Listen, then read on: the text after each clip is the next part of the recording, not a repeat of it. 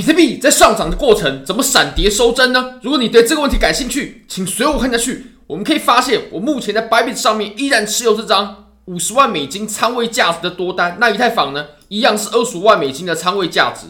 我们来看一下收益的部分吧。收益的部分比昨天要多了一些啊，又回到跟之前，当然还是比之前少，但是有好一些些。因为比特币也是获得了一定的上涨，而且我们可以宣告前面这段的下跌呢是已经完全的终结掉了。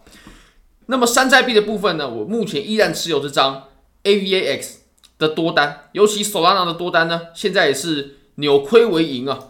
那其实这两张多单我开的仓位价值其实都不大，但是我创造了非常可观的利润。你可以看到，目前呢已经已经产生了四十五趴的，已经吃到四十五趴的涨幅啊，也算是很棒了。那 Solana 呢也开始扭亏为盈。那如果你也觉得交易你也感兴趣的话呢，非常欢迎你点击我影片下方的 Bybit 链接，现在只要 KYC 入金一百美金就送你三十美金的现金，而且可以直接提币走的。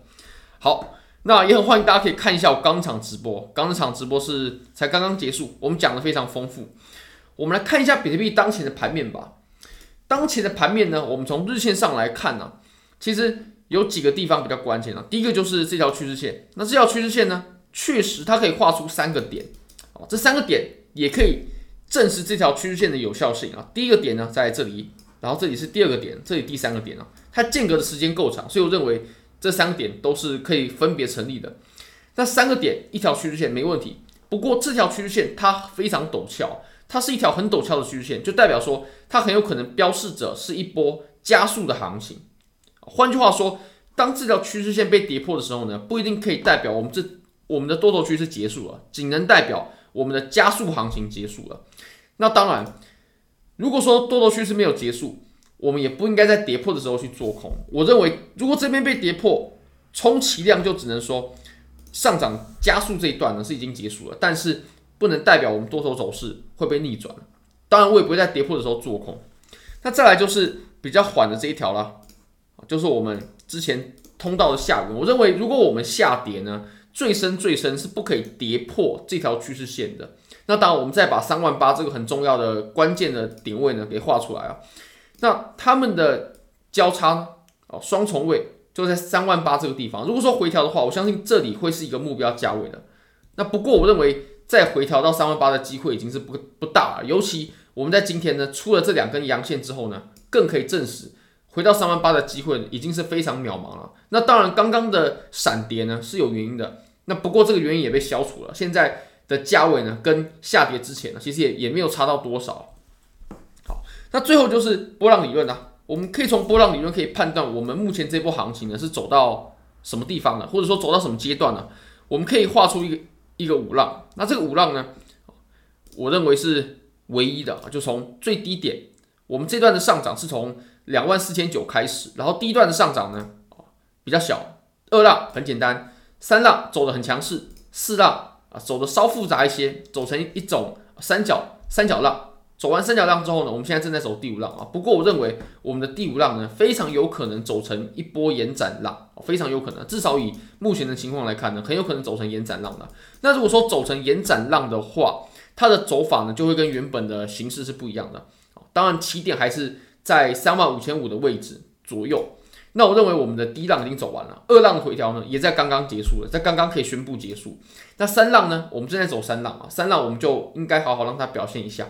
四浪回调之后，我们会在最后走出第五浪的。我认为这才是我们最终的走法啊。当然，你说我们是怎么判断出它会走成延展浪的？这个其实啊，就是根据盘面的一些其他的讯息，如果我们结相结合的话，我认为这是最有可能的一种走法。那我们就要好好把握住了，等于说我们还有两波段的这个上涨还没有还没有完成。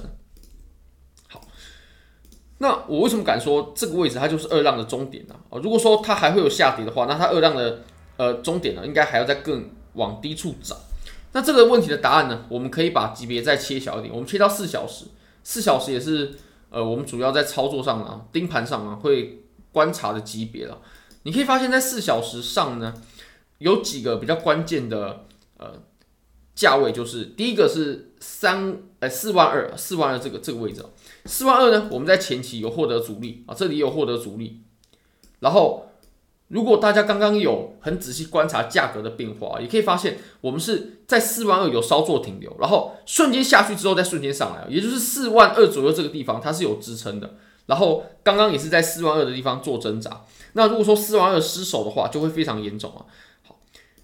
那有一个地方呢，可以标示我们还会不会深度回调，四万就是前低点的位置啊。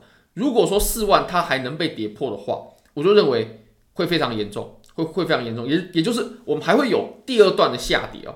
那当然，我认为这个情况呢，基本上现在就可以被否决了。我认为这个是几率最低的。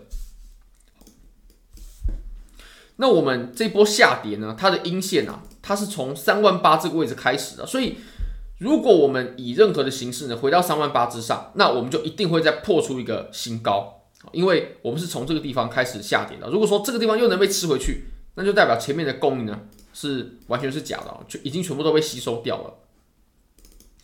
好，那我们最后呢，我们来看一下一小时的图表吧。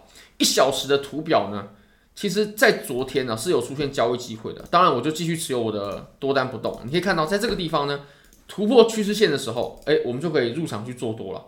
那当然，你说这个是不是回踩呢？这个当然不能算是回踩了，它回它回落的幅度已经太猛烈了。但当我们在突破趋势线的时候呢，我认为还是值得去操作的。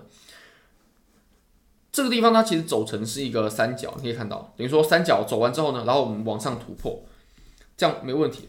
好，那我们最后我们来看一下这个位置它怎么会出现这样子的针。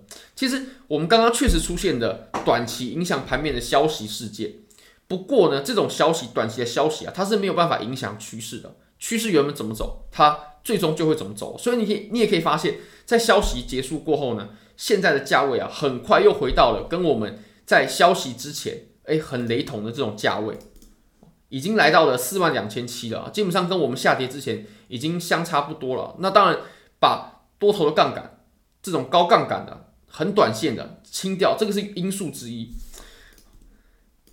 好，那我们来看啊，其实刚刚发生的事件呢，我们是直播的当下，眼睁睁看着它发生的。我们来看一下，在 X 上面我已经转推了，就是 Ledger。那 Ledger 我们都知道，它是一家法国做冷钱包的，而且呢，Ledger 也是至少以我看起来啊，是大家使用使用率最高的冷钱包，就是 Ledger。那它也是最有名的。如果你说要随便讲一个冷钱包的名称，那我一定会讲 Ledger，或者说你在路上去问哦，Ledger 绝对是呃知名度最高的。